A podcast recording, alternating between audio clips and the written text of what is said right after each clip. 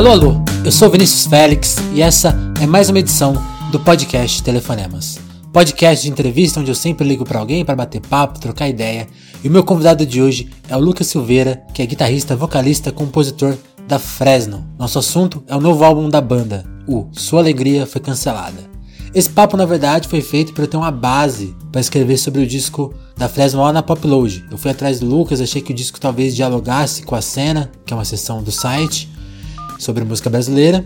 E ele me passou o disco, eu ouvi e achei que combinava mesmo com a sessão. Então a gente conversou para essa matéria para eu poder escrever esse texto. Eu aproveitei a gravação aqui no podcast, então não é uma edição tradicional por ser uma entrevista pensada para o texto e não para o áudio. Mas tudo bem, eu falo sobre, mais sobre isso depois do papo. É, antes do papo, eu te lembro que Telefonemas conta com o seu compartilhamento nas redes sociais. É assim que a gente chega para mais ouvintes. Compartilhe Telefonemas nas suas redes sociais favoritas. E a gente também conta com a sua participação. Escreve pra gente no Twitter com a hashtag Telefonemas ou manda e-mail para telefonemaspodcast.gmail.com. Certo? Então vamos direto pro papo com o Lucas sobre o novo disco da Fresno. Com vocês, Lucas Silveira. Vamos lá, vamos conversar do disco. Como eu te falei, a ideia, a ideia é fazer uma matéria pro site. E você falou muito do, da mudança sonora, tá? A gente começou a conversar por causa disso. Uhum. tenta traduzir pra gente o que, que é a mudança aí pra esse disco. É, eu sinto que ela é, veio aos poucos nos discos anteriores, mas agora ela tá mais forte, talvez. Diga aí, diga aí, você vai falar melhor. Sim, a mudança ela vai sempre acontecer, cara. Porque, né? Talvez se algum dia eu tivesse encontrado a fórmula mágica, a batida uhum. perfeita, aí esse pau ficaria nela e me transformaria num desses artistas chatão que, que não muda, tipo assim, que não muda nunca, né? Às vezes porque é meio refém de fã, é muito normal. A gente tem fãs que, que adoraríamos fazer de refém, a gente não deixa, assim. Inclusive a gente se vê muito como, vamos lá, um influenciador dos fãs, assim, porque teve bandas que, sei lá, 10 anos atrás a gente não parava de falar sobre, tipo Amberlin, umas bandas assim que quando vê, isso resultou nas, nessas bandas, inclusive, existirem no Brasil, de ter carreira e pá. Da mesma maneira, sei lá, nos últimos cinco, nos últimos anos, com certeza eu fiz um monte de cara gostar de, de Bon Iver, umas coisas assim. E, enfim, coisas que eu vou gostando, vou, me, vou conhecendo e vou incorporando na minha maneira de fazer música, vão entrando cada vez mais, assim. Mas se, se existe alguma mudança que é, eu não, acho que foi bem gradual, mas o que eu percebi, assim, que acho que, que talvez tenha te dado essa cara de mudança, foi porque quando a gente terminou o disco A Sinfonia de Tudo Que Há, eu meio que falei assim, chega de orquestra, uhum. entendeu? Porque eu tava indo para esse lado, e é legal, mas eu acho que com Sinfonia de Tudo Que Há, eu talvez cheguei... Num, assim, eu zerei aquele jogo de fazer uma música, um rock super sinfônico, dramático, daquela maneira. E com esse eu queria ir pro lado plástico da coisa, assim, né? Então, tudo que eu possa pensar como um arranjo sinfônico, eu vou traduzir ele para uma linguagem da guitarra, do sintetizador, de outros timbres estranhos. E com isso a gente chega em vários acidentes musicais que foram virando as texturas que vão costurando o disco inteiro, assim. A própria primeira música, o A Rocha, ela é um acidente musical. Eu estava pensando em aquela música, como é que é? Sabe? Não lembro como é que é o nome dessa música, mas é uma música muito famosa que é tum, tum, tum, tum, tum. É uma música orquestrada, uhum. que era até propaganda do Ajax quando a gente era criança. Só que quando o Guerra ouviu, ele falou, cara, isso é uma rocha, man. E aí eu falei, tá, então vamos fazer ela ser, vamos fazer ela ser uma rocha. Aí a gente ficou sampleando baterias de tudo quanto é lugar e montando essa rocha. E aí Aí o Luiz Lins tinha lançado uma música chamada A Canção Mais Triste, sei lá o que. Como é que é? A canção mais triste do ano. E aí eu falei, então vamos fazer o Arrocha mais triste, mais triste do, do mundo. mundo inteiro. Também porque tem essa coisa do Arrocha, claro que tem esse lado da sofrência, mas é uma sofrência diferente, né? A sofrência, é, vamos lá, que tem até um pouco do drama, assim, se tu for ouvir uma Maiara e Maraíza, essas coisas, uhum. tem um pouco até daquele drama emo mesmo, assim, que é de transformar tudo um drama amoroso no fim do mundo. E nesse disco a gente fala de uma maneira não dramática sobre situações que de fato são o fim do mundo para a gente, seja o que está acontecendo com o mundo e com o nosso país, mas também com os dramas da vida adulta, né? Que a gente fica até com saudades dos dramas da vida adolescente, que era só o amor não escondido, assim. E os dramas da vida adulta, eles são realmente situações de vida ou morte e que a, a, a sociedade, nossas são situações mais definitivas, prepararam. Né? E eles não nos prepararam para lidar com isso, né? Sei lá, a, a, geração dos nossos pais lidou com isso, negando isso e depois ficando com câncer, ou sei lá, ou, ou virando alcoólatras. Uhum.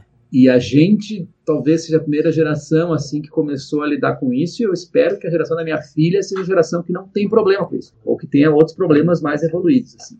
Então, a, a, a, tristeza que permeia o disco, ela não é aquela tristeza que permeia o primeiro disco da Fresno, que era uma coisa tipo assim, ela não me quer, isso é o fim do mundo. É, são coisas que são realmente o fim do mundo agora. Que a gente passa a abrir os olhos para isso. Isso é, mas isso também vem de uma coisa. Eu acho que a gente pegou uma fase muito otimista também, né? Você não sente claro, isso? Claro, uma fase de a gente sentia que as coisas estavam melhorando e de fato estavam. E também por a gente a gente via tinha TV aberta, basicamente, então muita muita informação não, não chegava muito até a gente. A internet servia para baixar música e para sites de putaria, saca? Então, depois que foi começando a ter essas mídias mais alternativas, e claro, pô, no meu ambiente de universidade, tinha muita gente que era super bem informada, super letrada e super sabia o que estava acontecendo, mas mesmo assim não era coisas que chegavam nas conversas do, do mundo inteiro. Então, uh, sim, existia esse senso de aquela coisa que os caras estavam lutando contra nos anos 60, 70 e 80, parecia que essa luta não era mais nossa, assim, era uma luta legal, parabéns por terem lutado, obrigado por a gente estar no mundo, já vencemos, entre aspas, livre, mas eu acho que agora a gente está vendo de novo e eu percebo até a necessidade de não apenas o rock, mas a música retratar isso. E eu vejo que através do, do rap e de tudo quanto é estilo musical, assim, eu vejo as pessoas endereçando assim essa, essa nova luta aí que está acontecendo, que é só uma repetição no fim das contas. Mas a gente estava falando também disso de, de, talvez ter uma cara mais adulta, mas uhum. eu acho que o disco talvez ele choque mais as pessoas que não, não acompanharam a, a transição. Você já estão né, é. nessa há um tempinho, né? Você sente que talvez isso aconteça? Com as pessoas pegarem as músicas sem, sem, sem, sem tanta guitarra, com essa, essa proposta diferente mesmo. É, eu, eu quero que aconteça o choque, eu sempre proponho o choque e a conversa a respeito do que a gente está fazendo, e também proponho conversa a respeito de, sobre as coisas que a gente está falando, né? Uh, até, por exemplo, só de pedaços de letra que, que a gente vazou de propósito, a gente já vê uma discussão acontecendo no, no ambiente dos fãs, assim, sobre, sabe, tu vê, tem um, tem um grupo dentro da nossa página do Facebook, que é um grupo de 6 mil pessoas, que são esses mais assíduos, assim, aí tu vê a galera se, se pegando na porrada virtualmente. Isso que nem ouviram ainda. Posi sobre posicionamentos políticos e, e, tipo, tem fã que é Minion, que eu nem sabia que existiam tantos, assim, mas tem uma porcentagem, não é maior, não, não tá nem perto de ser uma maioria, mas tem, e tipo. E esses fãs super em choque, assim, tipo, caralho, a banda que eu gosto está pensando essas coisas diferentes. Aí já entra uma galera, aí quando vejo tem sempre aquele terraplanista louco que já começa a largar uns papos nada a ver monarquista, enfim. E é louco, porque é um, é, é um, grupo de 6 mil pessoas dentro da nossa página, que é uma página de, sei lá, um milhão, e tipo, dentro tem esse grupo, que dentro desse grupo é quase uma amostra de quem é o público da banda, assim, que é realmente foi conquistado ao, ao longo de muitos anos, então tem tudo ali. Todos os cantos do Brasil, fora do Brasil, inclusive com a arte do disco a gente quis trazer isso também, assim, né? Meter umas caras de umas pessoas que, que, que com a cara delas já provocasse também conversa, discussão a respeito de por que essas pessoas, quem são essas pessoas. Uh, isso eu tô e, curioso, eu queria que você contasse quem são essas pessoas, até porque o disco tem umas participações, eu queria que você falasse das participações que estão na parte uhum. de arte, a parte visual e a, e a, parte também musical. Quem que entrou? Quem que você chamou para é, conversar? Eu quis, assim, a gente teve a ideia, na verdade, essa ideia da, da parte gráfica foi a Camila Cornelsen, ela é, foi muito importante nessa uhum. coisa de conceber a arte. o argumento disso surgiu de uma conversa minha com meu irmão, que a gente veio com uma cor meu irmão é artista plástico, a gente veio com uma cor, aí dessa cor eu vi, que é um, ah, que é um debate que tem fotos. várias capas de vocês, né? Qual que é a cor desse é, disco? É, vamos, vamos pegar esta, vamos pegar uma, vamos fazer umas imagens e vamos interferir nelas e vamos estragar elas com, de maneira física e não com filtro de Photoshop. Essa era a minha ideia lá no começo. Aí eu apresentei isso para Camila, que é uma diretora de arte super ultra bombada e premiada, e aí ela e, e, e meio falei assim, meu, pira aí, tem as ideias de total carta branca para ela. E aí ela já veio rápido com esse conceito, não, vamos pegar umas pessoas bem diferentes e vamos tirar essas fotos, depois vamos imprimir essas fotos em vários papéis diferentes e vamos sobrepor esses papéis e vamos rasgar esses papéis de tudo quanto é jeito, vamos documentar tudo isso e fazer dessa pesquisa a arte do disco. E tá, beleza, quem são essas pessoas? A gente poderia fazer um casting, poderia, mas só de pessoas que eu acumulei ao longo da minha vida, de amigos e conhecidos assim, já existia um casting muito interessante e e o disco também trata muito dessa.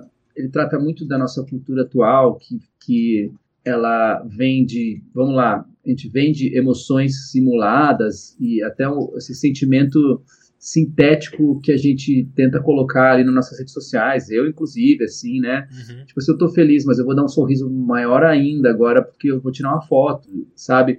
Sem perceber, às vezes, que tem um cara que tá na cama olhando o celular, deprimido e ver aquilo e aquilo, a profunda depressão daquele cara, né? Às vezes eu posto uma foto da minha filha, os caras, nossa, sua filha não chora. Eu, claro que eu não vou tirar uma foto dela quando ela está chorando. Né? Eu não vou tirar foto dela quando ela cagou na minha cara, tá ligado? Tipo assim, então, essas impressões falsas que às vezes a gente coloca e projeta na vida das pessoas.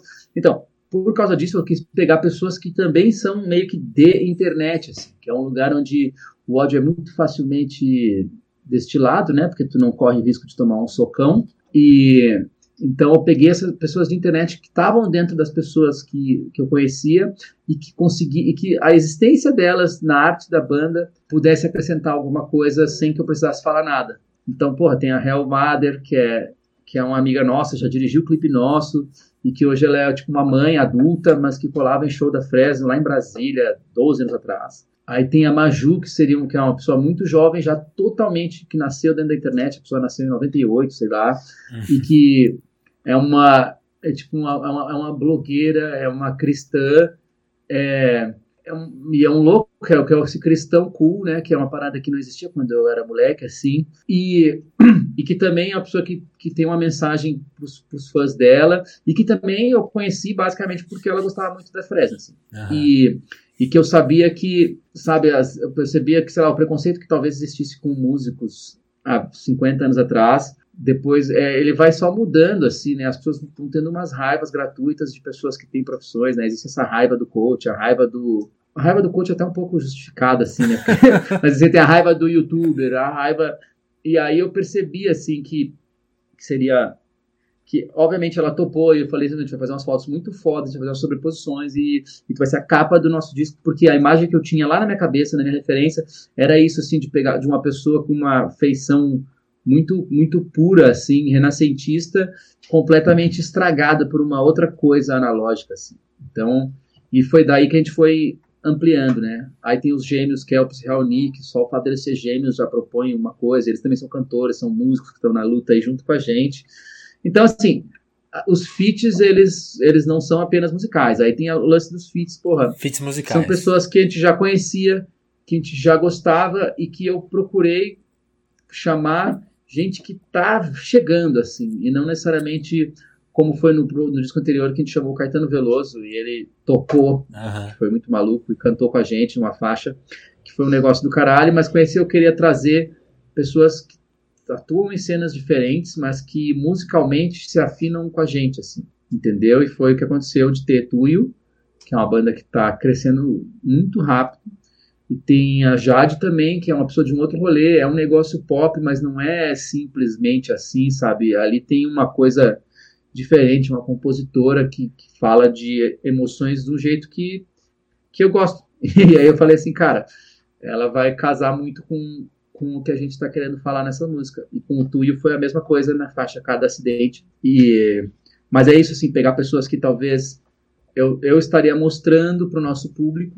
Claro que já tem um fit de público grande, o público já meio conhece, Sim. mas trazer, assim, né? Eu acho que é importante não ficar naquela punheta roqueira, assim, de que é, nada contra, mas é que às vezes fica naquela coisa do rock, do rock, sendo que eu não fico procurando muito o que, que, o, o que, que é o rock, eu fico procurando coisas boas, assim, tanto que se for ver uma playlist que a gente está fazendo de inspirações do disco, basicamente não tem rock, assim, eu acho que o rock é meio que nosso DNA, a gente meio que, vamos lá, enquanto banda nascemos dentro de um cenário, de um formato rock, mas o que nos alimenta e que a gente reprocessa e imprime de maneira roqueira são coisas que a gente ouve de tudo quanto é estilo, cara. Tem cara na banda nordestina, tem gaúcho, tem, tem sabe? Então, assim, tu, a gente é só um somatório de tudo isso. Aí, aí cabe, cabem duas perguntas. O que, que, tem nessa playlist de inspirações?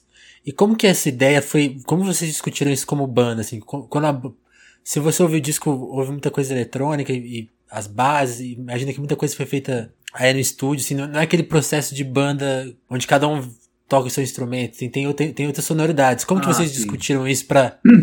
Assim, como que esse casamento, assim, pra. Ó, não vai ter guitarra aqui, a bateria aqui vai ser tal, tal coisa. É, eu acho que o que, o que cada um traz pra banda, mais do que tocar uma coisa, é o insight, é, é a, as decisões ali que a gente toma no processo. Claro que muitas músicas surgem de demos minhas que já chegam até bem prontas, mas elas sempre vão passar por um crivo e às vezes por a própria distorção ali da discussão que a gente está tendo, né?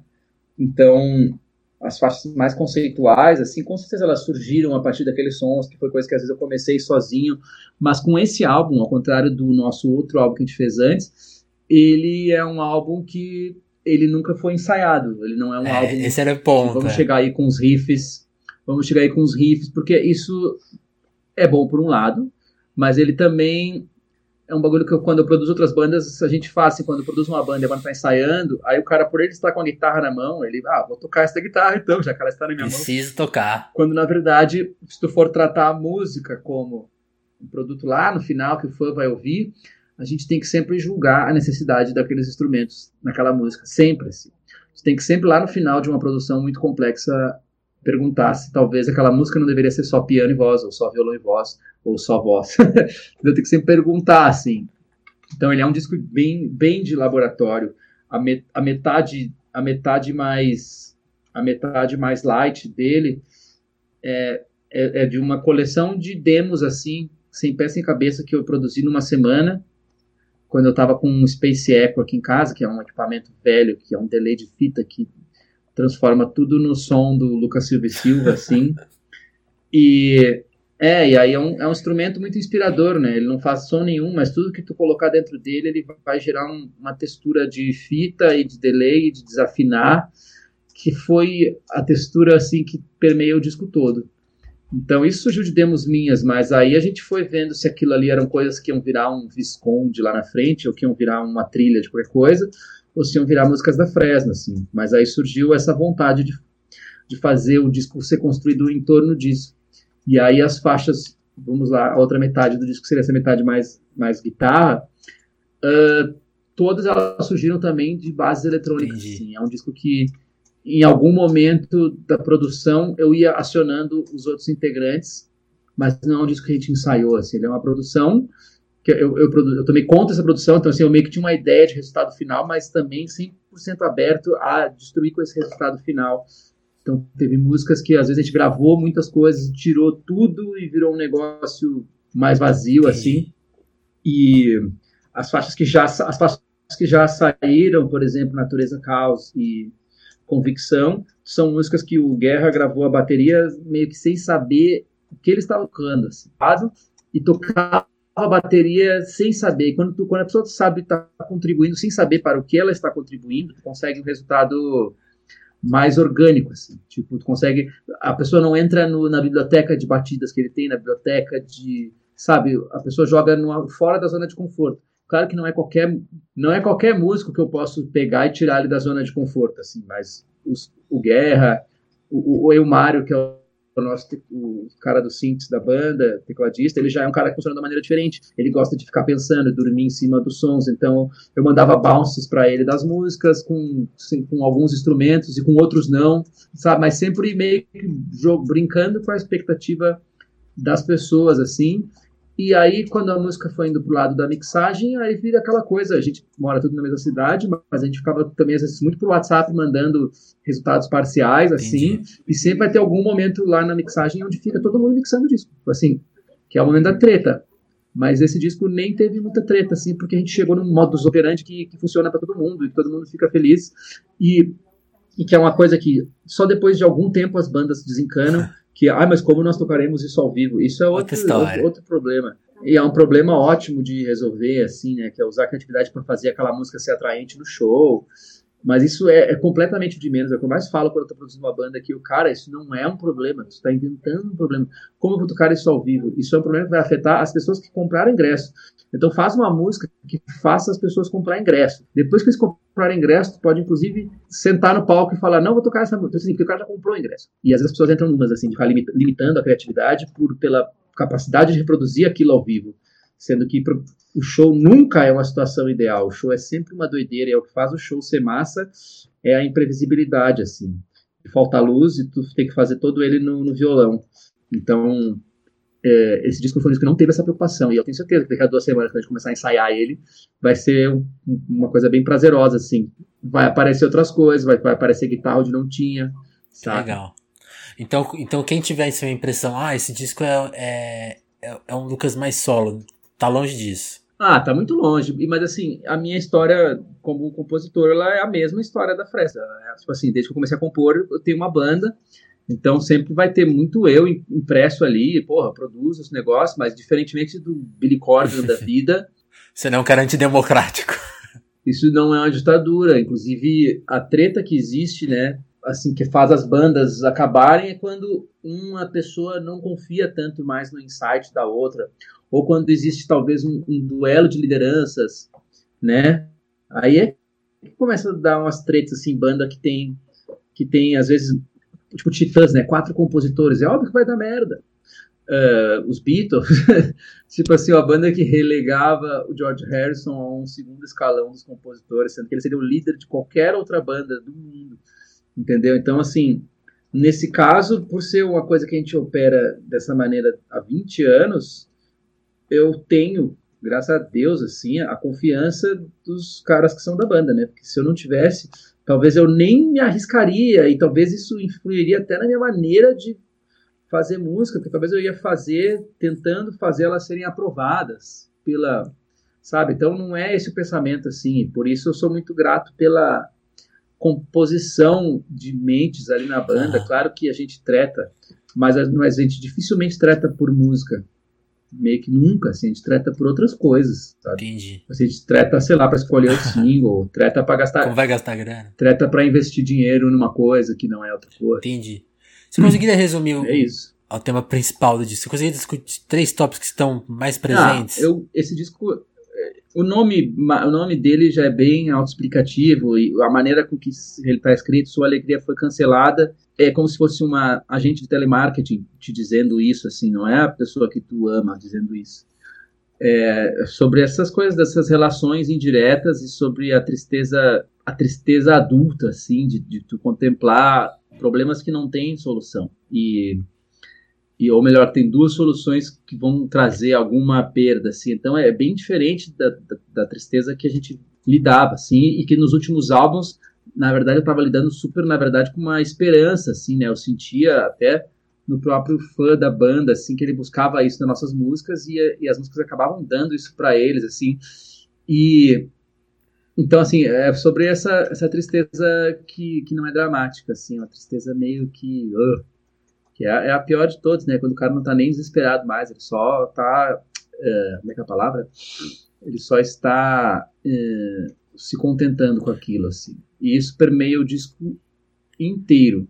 E aí essa tristeza ela é dividida entre uma tristeza com o que está acontecendo internamente, no, no, micro, com essa tristeza no macro, assim, que seria situações em que a gente se vê sendo pilotado aí pelas forças que regem o nosso mundo, que são, sei lá, bancos e governos e essas coisas. Você listou uma coisa que eu tava vendo você comentar da, da sad music, né? Dessa, e, e de como ela seria a, o passo seguinte do emo e como vocês agora estão meio que tipo tomando de volta, né?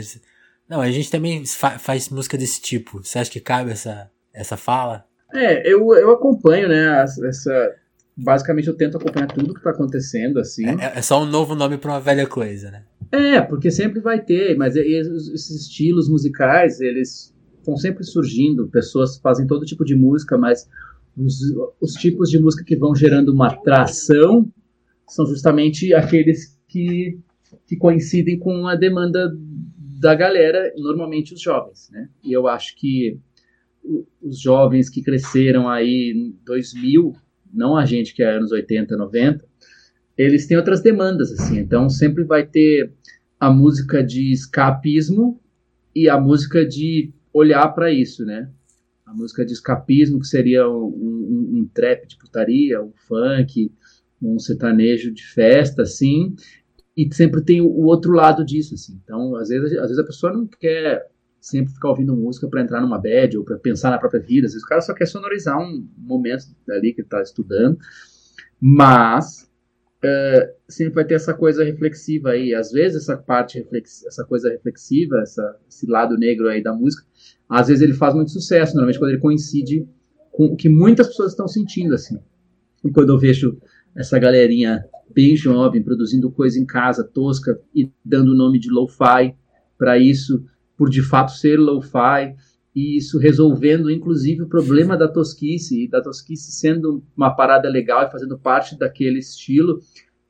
eu acho que isso lembra muito a fase em que eu, a gente da Fresno não tinha nem como gravar as músicas com bateria e guitarra, porque a gente era meio incapaz de tocar junto direito, e as músicas da gente se resumiam a demos que eu fazia no violão, assim, e que por alguns anos, entre 2000 e 2003, as pessoas achavam que Fresno era aquilo, aquele cara tocando violão, o que fez com que muito cara que gostava de dashboard comparasse, assim, embora dashboard fosse super bem produzido e o nosso fosse uma podreira, assim. Então, tem a ver. Eu sinto super que tem a Como ver. que sim? É, é, quando a gente conversou outra vez, você me explicou essa história mais detalhadamente, mas eu queria que você resumisse esse processo agora, falando da, da banda, da questão de ter voltado a ser independente. Como. Queria que você desse um panorama pra gente. Qual é a situação da banda agora, assim, pra. Quais são as, as dificuldades e, e, soluções dessa fase nova para fazer show, para é, uhum. tocar nos festivais, se reposicionar, assim, meio que uma reposição de marca, sabe? Queria que você explicasse se tem isso e como que funciona. É, o principal, a principal diferença, a principal diferença quando tu é independente é que tudo que acontecer de bom e de ruim é culpa tua.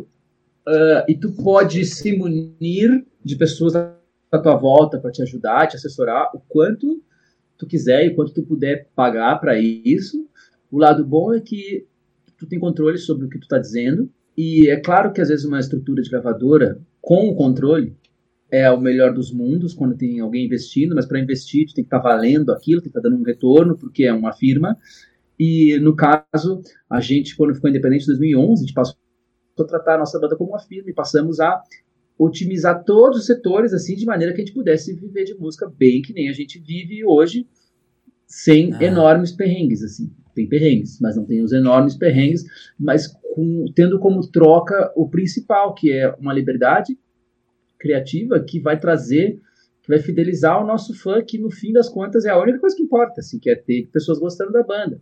Quando um fã de uma banda tipo a gente começa a perceber que existem outros fatores influenciando na criação, ele debanda, sabe? Ele não.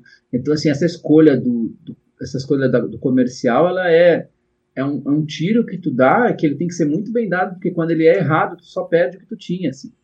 E no Brasil isso é bem inviável, né? E, mas para esse disco, quando o disco já estava pronto, a comunicação dele estava tudo pronto, surgiu a oportunidade de lançar ele pela, pela BMG, que é uma gravadora, é uma major que está voltando a operar no Brasil. E o primeiro lançamento da BMG no Brasil, da BMG nova, no Brasil, é esse álbum da Fresno.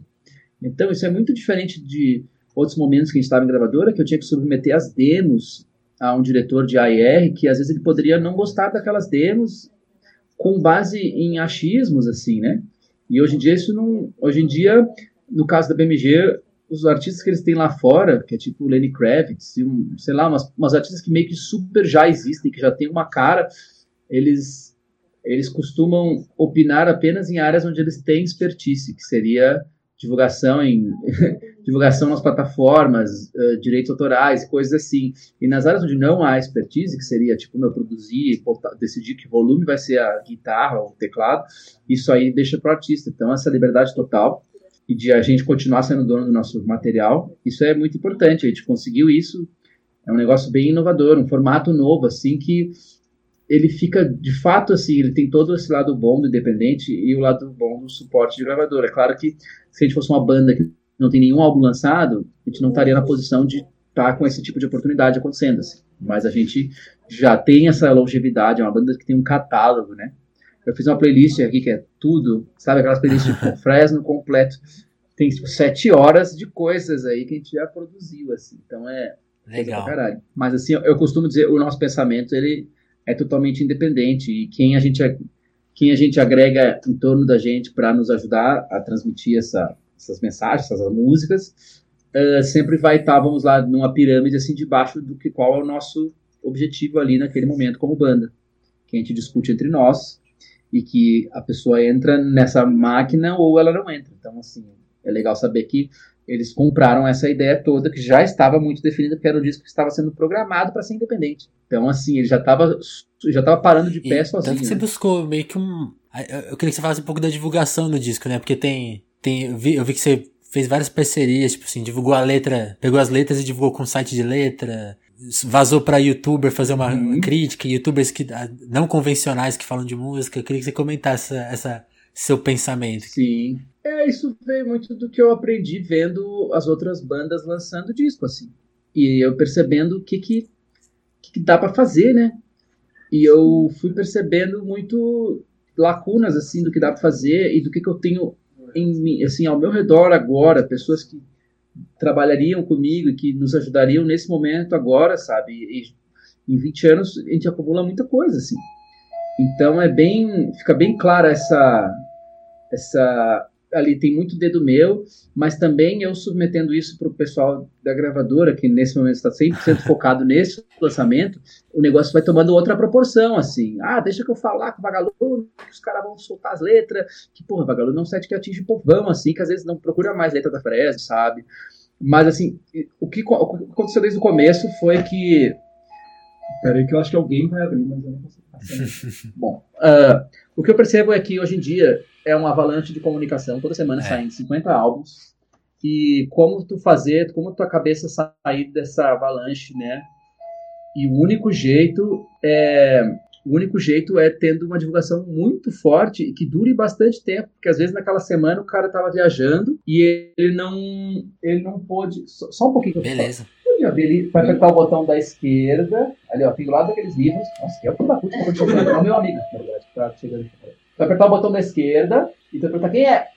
Ah, pode abrir, não deve ser ladrão. É, é o do meio, tá? Qualquer coisa chama a polícia. Quando vê, é só um cara que nos mata ao vivo. Uh, não, então a divulgação precisa, ela precisa durar muito tempo e ela não pode acabar quando sai o disco, né? Porque, assim, por exemplo, às vezes rola aquele buzz gigante, mas e aí morre, né? sai, é. uma semana depois esquece. Aí, então, a gente, a gente também criou muito material para o pós-lançamento, que eu acho que é onde vai ter o... Eu, eu, tem bandas que eu gosto, eu vou ouvir o lançamento do cara dois meses depois, quatro meses depois, eu preciso ser impactado muitas vezes para ouvir as coisas que eu gosto. Isso que eu sou um cara da música, então imagina uma pessoa normal. Uh, nossa, que doideira. Vai ter até o podcast do disco. Vai ter o podcast do disco, que isso aí também faz parte de pegar os super fãs e, e dar coisas para eles curtirem, né? Isso não é um bagulho que é focado em todo mundo, mas a gente tem um, um super fãs que é importante dar material para eles dissecarem, assim. E aí, o cara que quer só o disco, ele vai pegar só o disco, mas o cara que quer uma experiência super, ultra profunda, ele vai ter também. Cara, eu vou lá abrir, tá? Porque eu não tô entendendo. Beleza, vai lá que a gente Resolve depois. Quem é? Quem é? Um minuto aí, tá? Olha só. É que tinha chegado a cerveja, né, cara? Entendi. Tinha chegado a cerveja e, enfim. Agora temos cerveja para hoje de noite. Uh, então, tá me ouvindo? Tô te ouvindo. Tá. Pra, pra retomar, ia falar, é, nisso, né, nessa liberdade artística, o quanto você acha que ela influencia em você ter um resultado melhor, um resultado que te agrade 100%, assim? Você ter um disco que você goste dele, Talvez seja a primeira vez que isso aconteceu ou uma das primeiras vezes. É, o grande lance, cara, a gente já fez muita coisa, a gente já se arriscou para muitos lados, a gente já foi conservador também. E sei lá, no dia que eu ganhei um disco de ouro, foi possivelmente um dos dias mais cagados da minha vida, assim.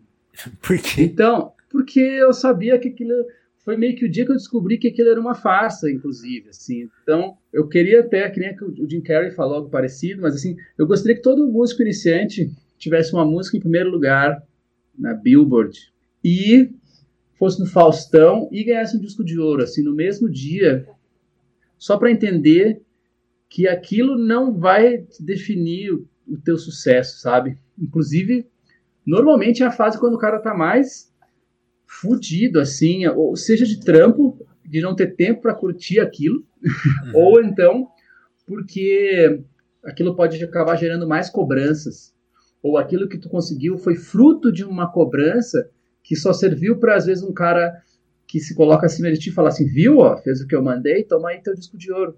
Quando na verdade ele também decidia se o disco ia ser de ouro ou não, sabe? Teve muita, não foi o nosso caso, mas já teve banda que uma gravadora foi lá e comprou 40 mil discos para dar o disco de ouro pro cara. Assim. Isso rolava demais ali há uns 10, 12 anos atrás. Então, meio que para forçar o disco de ouro, para dar aquela empurrada, que é exatamente a mesma coisa que comprar view no YouTube hoje em dia. Assim. Então, cara. Uh, gente, então, assim, a única coisa que faz bem é tu saber que tu deu o teu melhor, que aquilo ali é o máximo que tu conseguiu fazer, que aquilo ali é o que tu acredita muito, que qualquer resultado que tu tiver daquilo vai ser, vai ser massa e vai te dar orgulho, assim. Entendi. Aí, e a pergunta ficou em aberto, das referências. Quais são as referências que você acha que você conseguiu colocar nesse disco é, que vão trazer muito, novos ouvintes, talvez? O que me influencia de verdade no, no que eu faço, assim, é... Eu ouço muita trilha de filme, eu ouço muita coisa, tipo... E, e bandas que poderiam fazer trilhas de filme, sabe? Então, a minha influência vem muito do post-rock, tipo Mogwai, Explosion in the Sky, que são as primeiras para mim, que eu entendo por post-rock. Então vai vir muita coisa daí. Eu ouço Radiohead pra caralho. E no Brasil, eu acompanho muitas bandas de uma cena mais nova que estão fazendo uns, uns puta lance massa, tipo Raça, tipo tipo Terno Rei, o Terno, o Terno Terno que não é rei. Pô, um monte de coisa legal acontecendo que não necessariamente influencia, mas, porra, aumenta assim o, o, o diâmetro da música que está sendo feita por bandas hoje. E mas assim, e, e também eu gosto bastante de, de, música eletrônica maximalista, assim, pesado, sabe? E, e, uma coisa que afetou eu e metade do planeta Terra nos últimos anos foi synthwave, né? Eu acho que essa volta de timbres dos anos 80, assim, Hoje eu, como produtor, entendendo de onde vem esses timbres, que teclado que faz esses timbres e por que eles são assim, rolou um encanto, assim. E é assim como um filtro de Instagram que põe uma sujeira para parecer que a foto é analógica, isso traz um conforto, sabe? então, o barulhinho de vinil, que é uma característica muito clássica do lo-fi, assim, é porque isso traz é exatamente igual ao filtrinho do Instagram, ele traz uma familiaridade, um conforto, um, um quentinho, assim. Então isso influenciou bastante. Beleza, Lucas. Queria te agradecer pelo papo, é isso. É nóis, mano. Valeu pelo papo. Opa. Falou, mano. Obrigado, hein? Valeu. Valeu.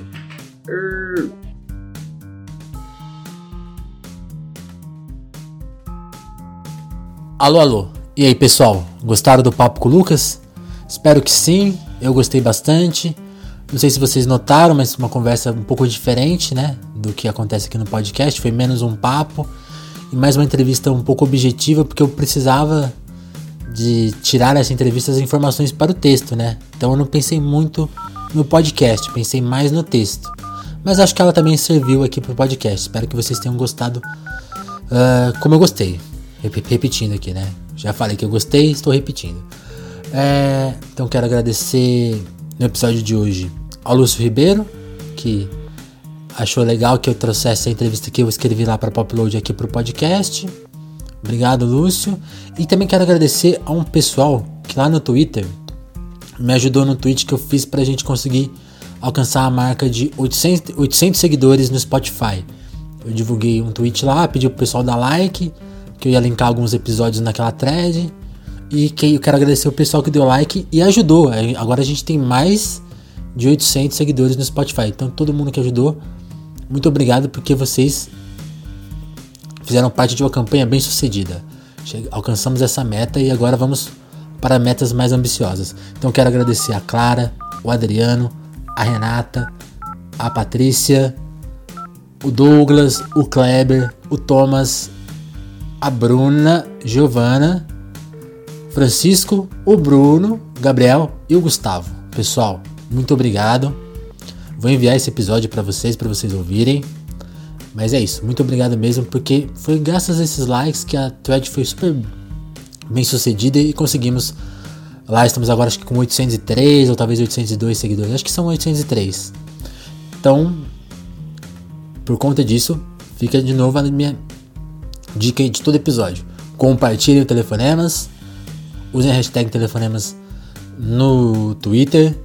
Escrevam por e-mail podcast tele, telefonemaspodcast.gmail.com e participem do Telefonemas. Esse espaço é de vocês. Essas conversas também são de vocês, nossos ouvintes queridos. Certo? O que eu tinha para dizer uh, nesse episódio acho que era isso. Então, um abraço, muito obrigado, pessoal. Até a próxima edição do Telefonemas.